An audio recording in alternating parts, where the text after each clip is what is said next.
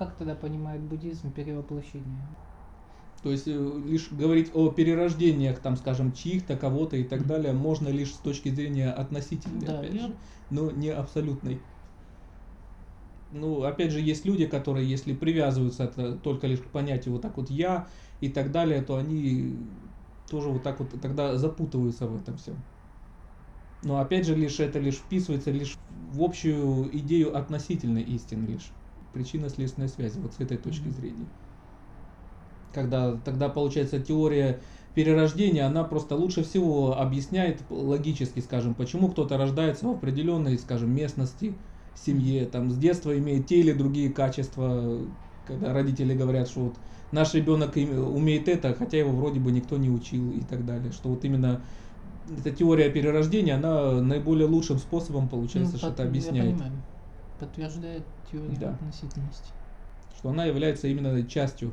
Ну, Да. точно так же, как, э, Науки, скажем, да. в физике, э, там, лет сто назад уверенно, там 200 даже утверждали о мельчайшей частице, которая есть в Вселенной. Но когда каждые несколько десятков лет открывали все еще более мельчайшую, мельчайшую, мельчайшую, и сейчас даже, ну, уже ни один из физиков, они все говорят, что уже никто не возьмется утверждать, что эта частица мельчайшая. Что в итоге пройдет время и окажется, что и, и эта частица существует относительно других, а ее можно тоже раздробить на что-то. Мгм. Что опять же это тоже существует относительно, даже все эти электроны, нейтроны и так далее, что там тоже это есть множество частиц, существующих одна относительно другой. И уже ни один из них не возьмется утверждать, а есть ли вот эта изначальная мельчайшая частица. Что уже сейчас все воздерживаются от таких утверждений. То есть получается, что они точно так же приходят вот к пониманию относительности, что даже как то, что в физике называют сейчас вот материя, это вот есть соединение различных частиц, существующих одна относительно другой. Но это не есть такое как бы плотное, неделимое изначальное пространство. То есть фактически вот к этому же пониманию буддийскому вот пустоты вот сейчас вот пришли вот физики тоже. Но именно вот в такой последовательности буддизм ведь и создал вот это ведь объяснение. Это именно через относительное приход к абсолютному. Потому что ведь именно только тогда, когда человек приходит к пониманию, что то, что он называет миром, вселенной, своими теориями, суждениями, мировоззрением, философией, что это лишь есть относительные понятия, когда они лишь э, справедливы, но получается лишь только относительно чего-то или кого-то. То есть, что они не есть истины все равно. И вот только тогда, когда человек приходит к этому глубокому пониманию, вот только тогда он начинает устремляться к тому, что не находится в рамках или пределах э, ограниченных чем-то или кем-то. До тех пор, опять же, это все равно будет лишь замкнутый круг относительного. Тогда любое состояние тоже есть некоторая относительность. И оно тоже ограничено. самим. Это не есть как бы плохо. Или опять же. опыт. Э, Речь идет о понимании относительного. Вот когда человек это понимает, вот тогда лишь он устремляется к абсолютному. Через относительное он приходит к абсолютному. Вот только именно так. То есть А это, это не может есть знать? плохо. А как он может знать, что он пришел к абсолютному?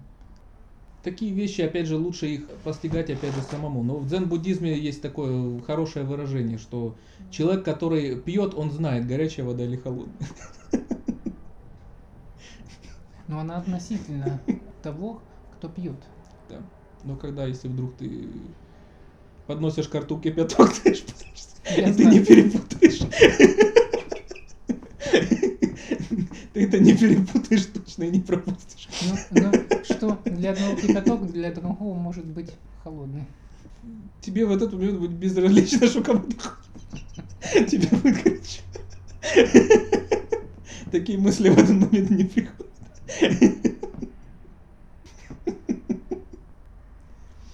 Вот почему к этому важно прийти именно на собственном опыте, когда ты придешь. А Ну, иначе я- это будут просто всегда такие отдельные как бы рассуждения. Но это именно важно, я когда следую- человек может этому постепенно получить подтверждение в собственной жизни. Вот тогда это становится э, опытом. А подтверждение, опять же, только лишь уже как следствие вот именно размышлений глубоких.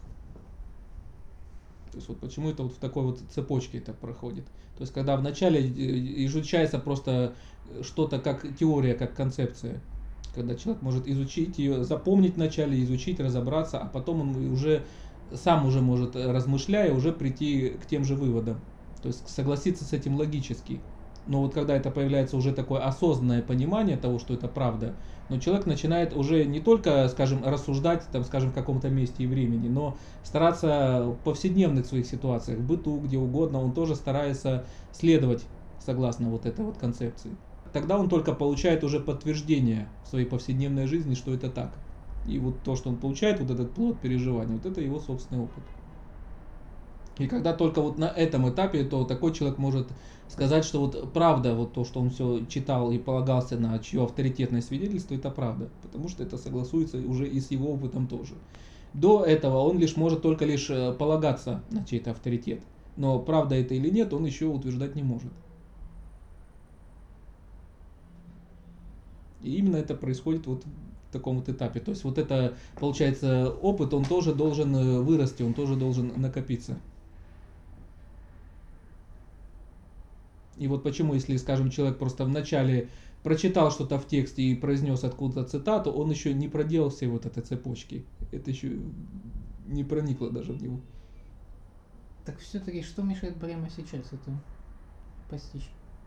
С одной точки зрения не мешает ничто, но с другой стороны надо проделать Так весь мы этот проделали путь. этот путь прямо сейчас. То есть мне это, это понятно. лишь только потому, что это я сейчас объяснил. Вот когда ты это начнешь проделывать все это сам, это тогда начнется чуть-чуть это другое уже. Мне это понятно. Это понятно только потому, что вот мы сейчас об этом говорим. Чего-то оно будет стоить, когда э, ты начнешь сам только размышлять об этом. Если, скажем, ты прочитал какую-то хорошую книгу, она тебя вдохновила там даже на что-то, это опять же это только начало первого этапа. Это первый день первого этапа. Это еще ничего. Только лишь потом Ну, начинается, когда человек может это, это, запомнить, потом изучить полностью, вот для чего вот тут а если он важно изучение раньше, теории. чем это постигнет? С буддийской точки зрения, опять же, накопленный духовный опыт, он переносится тогда с ним дальше. И вот почему, когда, скажем, точно так же, ну даже вот видно, когда к нам на наборы приходят люди, и разной степени подготовки бывает. Они могут прийти одинакового возраста по паспорту, но э, разной степени подготовки. Скажем, кто-то может получить э, сразу же метод и практиковать его всю жизнь, а кому-то нужно еще много доказательств, убеждений и так далее. Хоть у них одинаковый возраст по паспорту, прожили вроде бы одинаковое количество лет, а степень их духовной зрелости двух людей, она отличается. Когда одним людям, скажем, уже у них уже есть устремление, уже есть потребности, она уже осознанная, что человек может уже сейчас начать практиковать и до конца своей жизни. А есть люди, у которых еще, скажем, э, эта потребность, она еще только оформляется. А есть люди, которые, допустим, не пришли на набор, они и настолько же еще не созрели. То есть поэтому это путь не быстрый, да. Без начала и без конца, да? ну, без начала и конца мы можем так говорить, потому что если человек просто что-то хватается за что-то, то тогда он фактически перестает двигаться, он перестает познавать тогда. Потому что вот почему на Востоке используется такое понятие путь, потому что оно, главное его свойство это движение.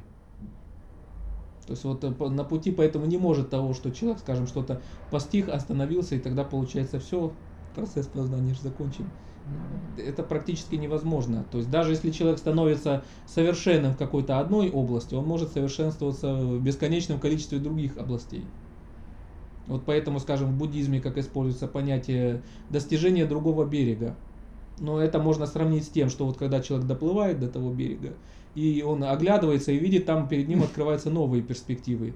Но даже понять, о чем идет речь людям, которые на этом берегу, практически невозможно. Поэтому для них используется понятие достижения другого берега.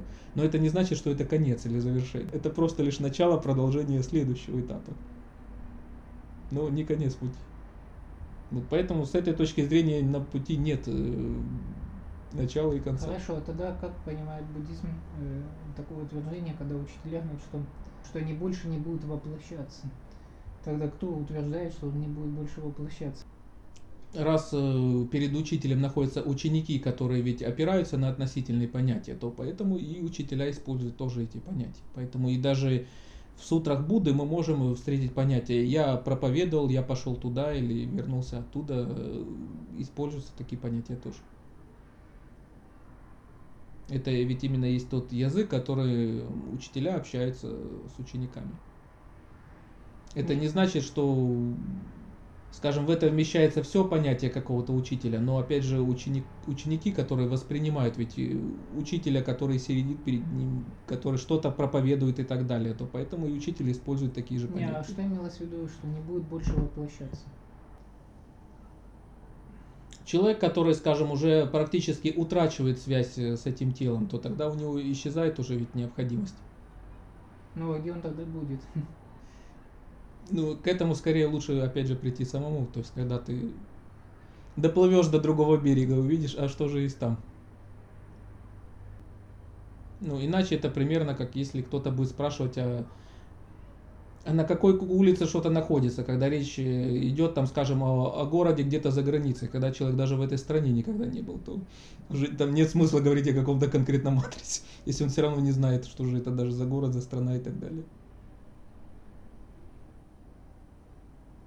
Лучше, когда ты сам туда попадешь и увидишь, а что же есть там. Но путь на самом деле он длинный, нужно запасаться все равно же большим терпением стремление пройти его быстрее, оно хорошее как бы стремление, но важно, когда опираться ж не только на эмоции. Ж. Когда ты можешь опираться не только ж на эмоции и вдохновение на своем пути, а когда появляется твердая осознанная решимость пройти весь свой путь до конца. Каков бы долг бы он ни был. Потому что эмоции там чистые, там самое вдохновение и так далее, оно может приходить и уходить. И не это должно руководить, опять же, учеником. А вот именно решимость пройти весь свой путь. Это намного больше, чем просто самый сильный кратковременный энтузиазм. Решимость это даже когда путь идет длиннее, чем казалось бы, даже когда есть какие-то трудности, или даже когда все не получается, а человек все равно продолжает двигаться. Что для одного трудности, то для другого может быть когда ты, опять же, вот так схватишься рукой за горячую крышку, то, ну, что для другого это холод, тебя ну, в этот момент не волнует совершенно. Вот почему, опять же, нельзя сводить относительное только лишь к простому отрицанию. Когда оно очень горячо, ты можешь кричать, горячо отдергивает руку. То, что для кого-то это ерунда, тебя это не волнует. Тебе горячо, поэтому нельзя путать. Путь индивидуален каждый должен все равно сам пройти, даже хоть эти вехи прошли до него тысячи и миллионы людей, каждый все равно должен пройти их сам. Это в действительности так. Даже пусть те же вещи, которые уже открыли и сказали их уже множество людей до него, ученик, он должен фактически сам открыть для себя какую-то истину, как нечто новое, впервые появившееся в его жизни. Хоть до него тысячи людей могли воскликнуть то самое. Но это будет его, опять же, откровение, которое он открыл сам для себя. И хотя тут можно увидеть закономерность, классификации и так далее, как и что произошло, но опять же каждый должен пройти это сам. То есть с этой точки зрения путь, безусловно, он индивидуален. Но мы прямо сейчас же продвигаемся по пути. Чего не мешает прямо сейчас постичь? Проблема в том, что хоть кто бы не вставал на путь, он тянет за собой вот э, хвост своего прошлого, да. всего, что накопил. Вот в этом есть как бы трудность. Но опять же нельзя сводить относительное лишь опять же к простому отрицанию. Это не есть опять же отрицание. Потому что иначе это был бы тот же самый материалистический взгляд. Это примерно то же самое, как э, там, как те же там анархисты кричат «Долой власть, всю власть нам».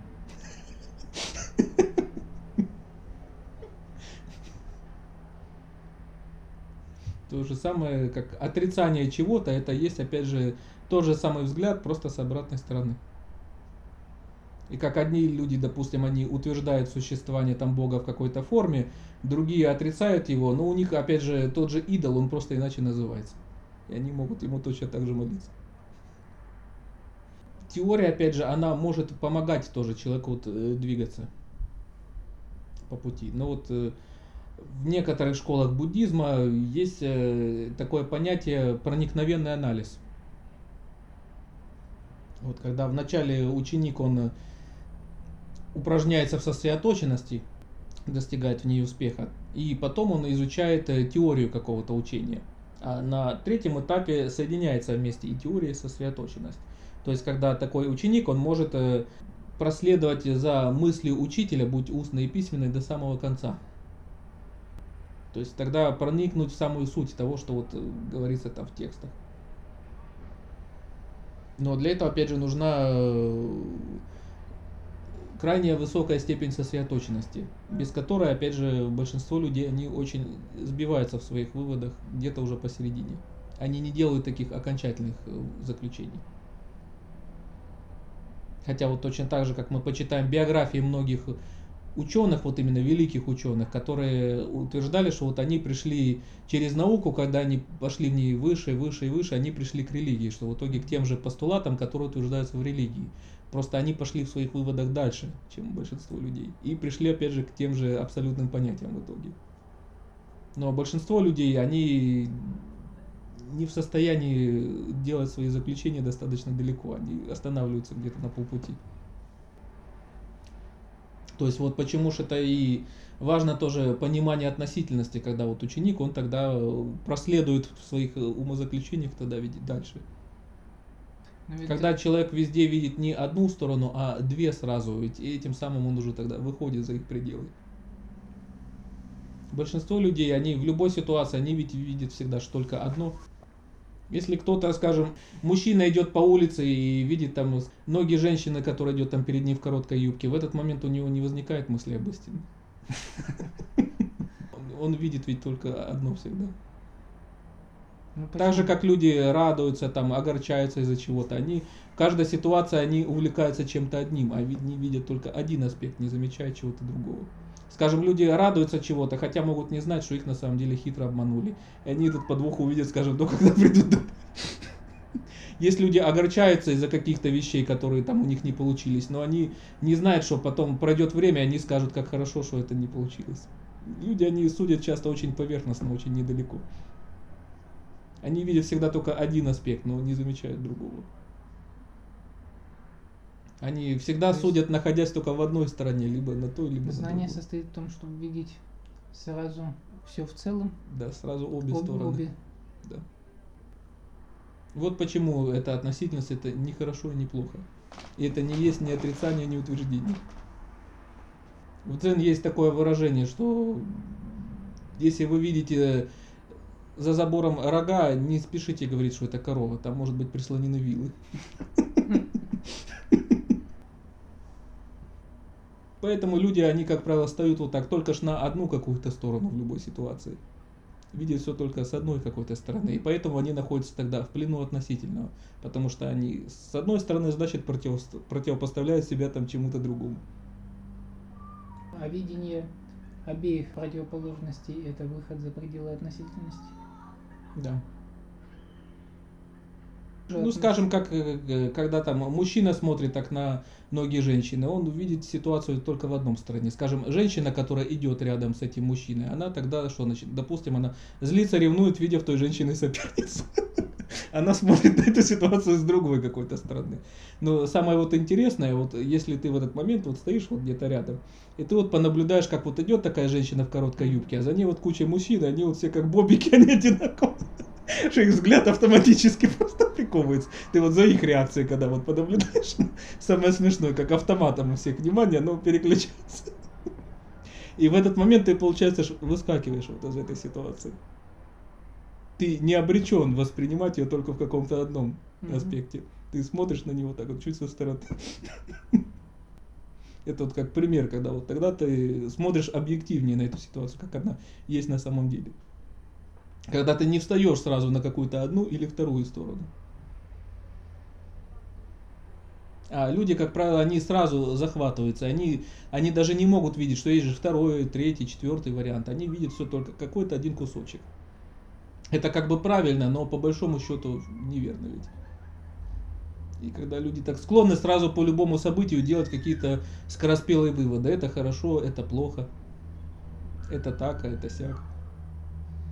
Но когда ты увидишь сразу и одно, и второе решение, то ну, ты мудрее тогда будешь делать свои выводы. Скажем, придя в какое-то одно место, значит ты не попадаешь в какое-то другое тем самым. Это хорошо или плохо? Ну, это просто так оно есть. Но опять же, это не есть просто лишь какое-то отрицание чего-то. То есть вот почему это относительно, это надо глубже изучить на самом деле, что это такое. Что это намного более глубокое понимание. То есть, что тебе тоже нужно потратить какое-то время, чтобы просто глубже разобраться в этом. И вот почему именно в буддизме утверждается, что две истины там опять же существуют, и относительная, и абсолютная. То есть, опять же, тоже одно и другое.